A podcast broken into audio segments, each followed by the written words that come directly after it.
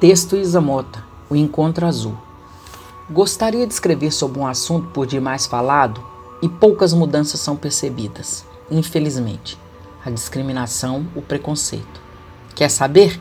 Estou de saco cheio dessa conversa. Nunca ninguém saberá o que é viver diariamente com isso. Percebi que as pessoas estão tão impregnadas por essa doença que não percebem suas atitudes. Você sabe o que é executar uma tarefa, escrever um texto, revisar um livro, coordenar uma reunião, tirar boas notas, possuir diplomas e não ser reconhecida? Então, qualquer outro que não é preto ou pobre executa os mesmos trabalhos, escreve e estuda e o reconhecimento é imediato. E o que me preocupa é ver as pessoas que gostamos e admiramos, que defendem a luta, escrevendo, dizendo não à discriminação e preconceito, não perceberem suas atitudes discriminatórias. Que triste.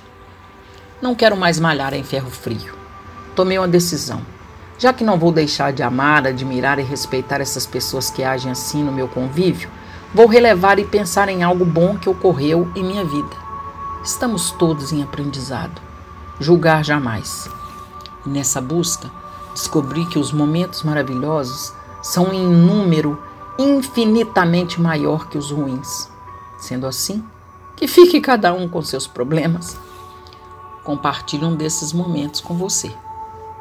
Em uma noite de 1975, Festival Abertura, lá estava ele, e o fato consumado se consumou na minha cabeça.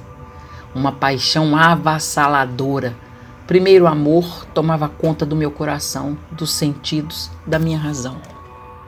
A TV, em preto e branco, era da vizinha, pois em casa não havia televisão.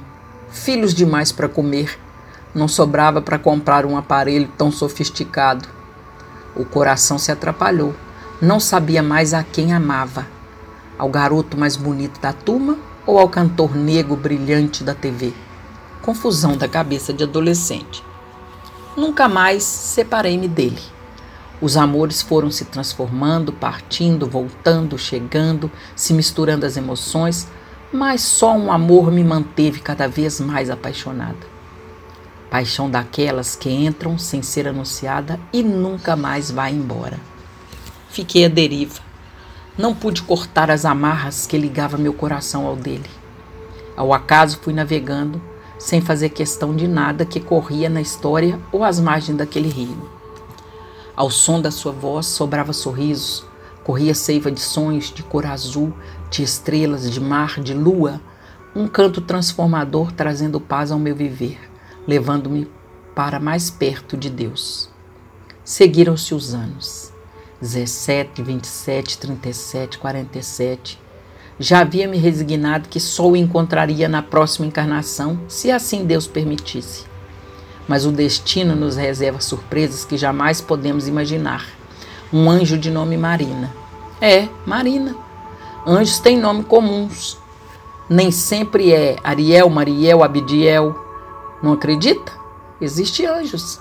Maria, Marina, Joana, Lília, Patrícia, Rúbia, Carla, Jaqueline, Paula, Lúcia, Cristina, Nilmara, Ana, Áurea, Sandra. Elas aparecem quando estamos juntando forças para não perder a esperança.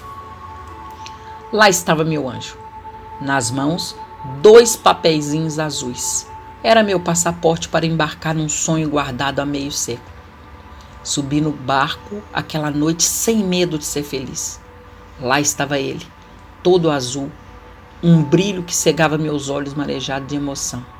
Cantei, dancei, chorei, ri e pouco me importei com o que acontecia à minha volta. Vivi e fui feliz. Dessas felicidades que nunca acabam. Ficou tatuado na minha memória, no meu coração e na imagem captada pelo meu anjo em seu celular. E sempre ficará guardado o cheiro, o sabor, doce do olhar, o frescor da sua voz e o brilho do seu coração. Eu te amo, Djavan.